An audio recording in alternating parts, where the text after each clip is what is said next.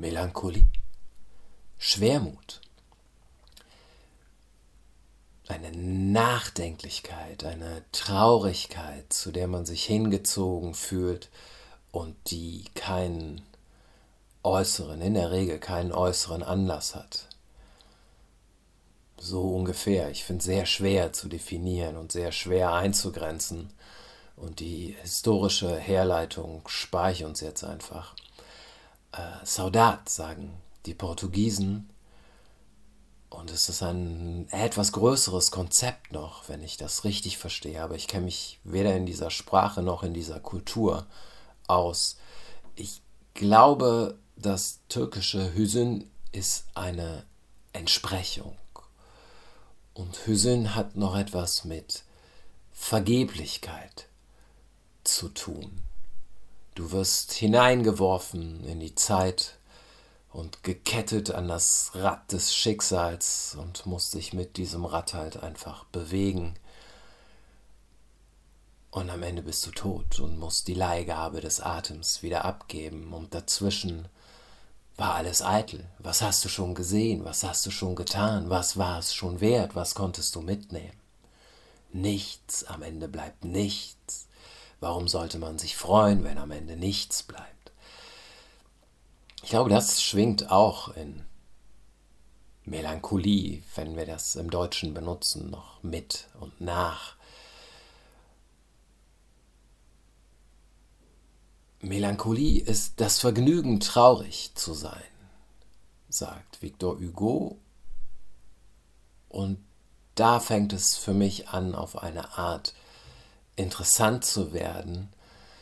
Ähm, so, man kann das auch genießen, man kann sich dem hingeben, ähm, aber es findet, in diesem Zitat eigentlich noch nicht, aber es findet eine, eine Aufwertung statt. Es ist, es ist ein Vergnügen. Es ist etwas, was einen von den anderen unterscheidet.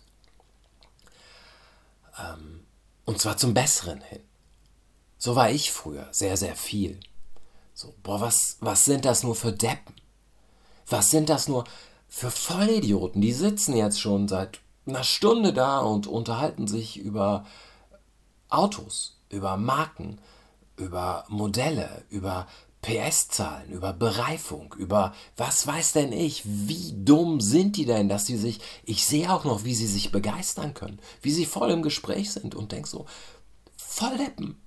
Was, was soll denn das sein? Warum soll man mit so einem Kack sein Leben füllen? Daneben ich, melancholisch, empfindsam, empfindlich, sensibel, nicht begeisterungsfähig. Das muss ja besser sein. Die anderen können sich ja dafür nur begeistern, weil sie dumm sind. Ich muss ja klüger sein. Ich bin ja klüger. Ich bin ja empfindsamer. Ich habe ja, weil ich so empfindlich sensibel bin, mehr Mitgefühl. Nee, habe ich nicht, weil wenn ich Mitgefühl hätte, würde ich vielleicht verstehen, warum andere Leute sich für andere Dinge begeistern ohne die gleich abzuwerten. Aber das findet, glaube ich, sehr, sehr schnell statt. Diese, man versucht diesen Verlust an Selbstwert, den man hat, weil man sich nicht freuen kann, wieder aufzufangen mit einem Gewinn an Selbstwert, weil man ja klüger ist. Die Dummen sind ja nicht melancholisch. Die, die nichts mehr spüren, sind ja nicht melancholisch.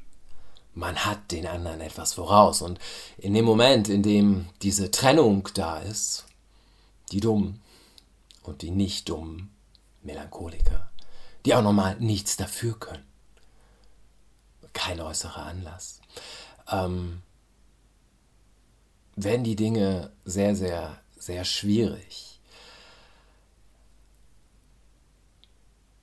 Ich glaube, was mit Melancholie fast zwangsweise einhergeht, ist hm, Bereitschaft kann ich jetzt nicht mehr sagen, weil es zwangsweise ist, dieses, diese Auseinandersetzung mit sich selbst. Du bist gefangen in dir. Du musst dich mit dir auseinandersetzen. Und das ist es, was für einige Leute, glaube ich, Melancholiker oder Leute mit einer melancholischen Ader anziehend macht. Da ist jemand, der beschäftigt sich mit sich selbst, der geht, willentlich, unwillentlich, nach innen, der fragt sich, was ist das? Warum ist das so? Warum bin ich so? Warum und diese Fragen sind ja gar nicht mit einer, mit unbedingt mit einer Aufwertung verbunden, sondern es ist eine, ein Zugang, den man zum Leben hat. Für mich ist es, also das ist eine Unterscheidung, die ich neuerdings mache und vielleicht in zwei Jahren nicht mehr mache. Dieser Mensch, wenn er ein Künstler ist, für den ich mich begeistere, hat in der Regel eine Beziehung zu sich selbst. Ähm, ein Battle Rapper, cool Savage, guter Battle Rapper, Technik, versiert, super. Mein Problem ist, glaube ich, nicht, dass da nicht Inhalt oder der falsche Inhalt auf der Bühne steht, sondern dass ich das Gefühl habe, da ist ein Mensch, der hat keine Beziehung zu sich. Der kann das nicht spiegeln weil er es selber nicht macht. Der kann das nicht nach außen weitergeben. Ähm, das ist vielleicht der Grund, warum